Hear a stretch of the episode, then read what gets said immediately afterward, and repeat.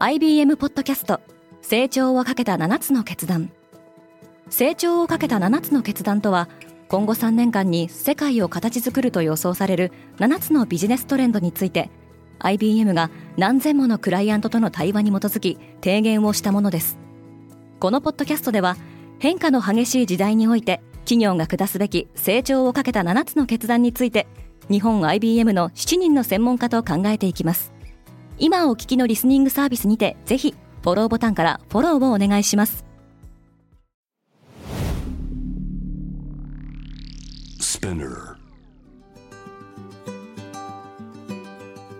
おはようございます。アシュリーです。12月23日木曜日世界で今起きていること。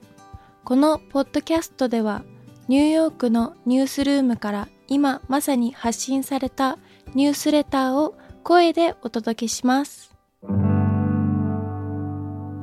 データによるとオミクロン株は重症化しづらい。世界で新型コロナウイルスの感染が拡大し続けていますが、イギリスでは1日あたりの感染者数が初めて10万人を超える規模に。そんな中、オミクロン株は重症化しづらいというデータがさらに示されています。これは良いニュースと言えますが、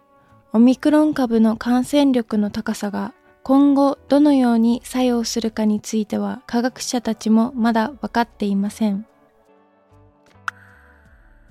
WHO がワクチンのブースタープログラムを批判。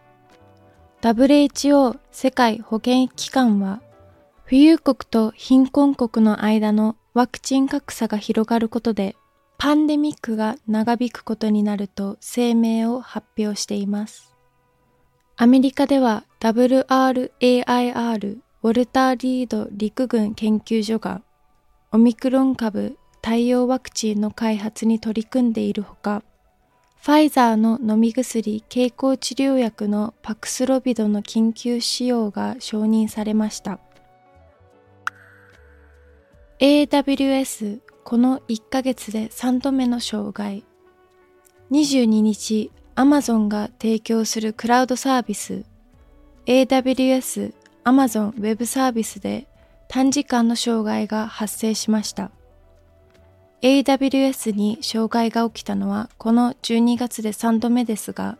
今回の障害の原因はアメリカ・バージニア州にあるデータセンターの停電でした。ナショナルホッケーリーグの選手は北京オリンピックに参加しない。北アメリカのプロアイスホッケーリーグ NHL が正式に北京五輪への不参加を発表しました。NHL のコミッショナーは不参加の理由について新型コロナウイルスの感染者が急増しているため参加がもはや不可能であると説明しています。ルノーの中国ベンチャーがリストラに、フランスのルノーと中国の過信記者、両自動車メーカーの中国におけるジョイントベンチャーが債務不履行に陥っている問題で、ルノーは同社のリストラを発表しました。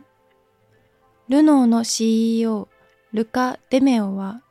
中国における自社の存在感はほぼ皆無だと表現しています。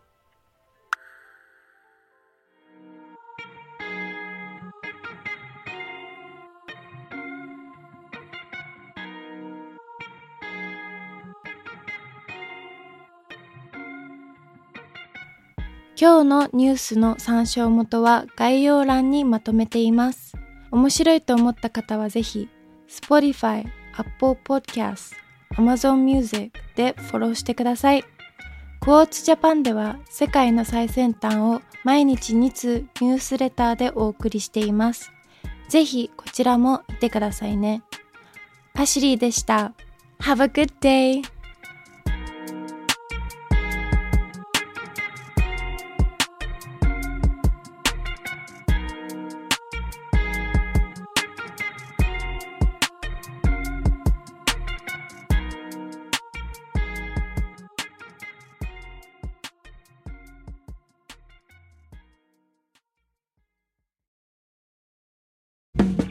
リスナーの皆様より多くのリクエストをいただいている話題のニュースを深掘りしたエピソードを週末の有料版で配信中です。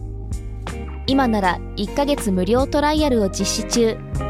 詳細は概要欄に記載しています。この機会にぜひ聞いてみてくださいね。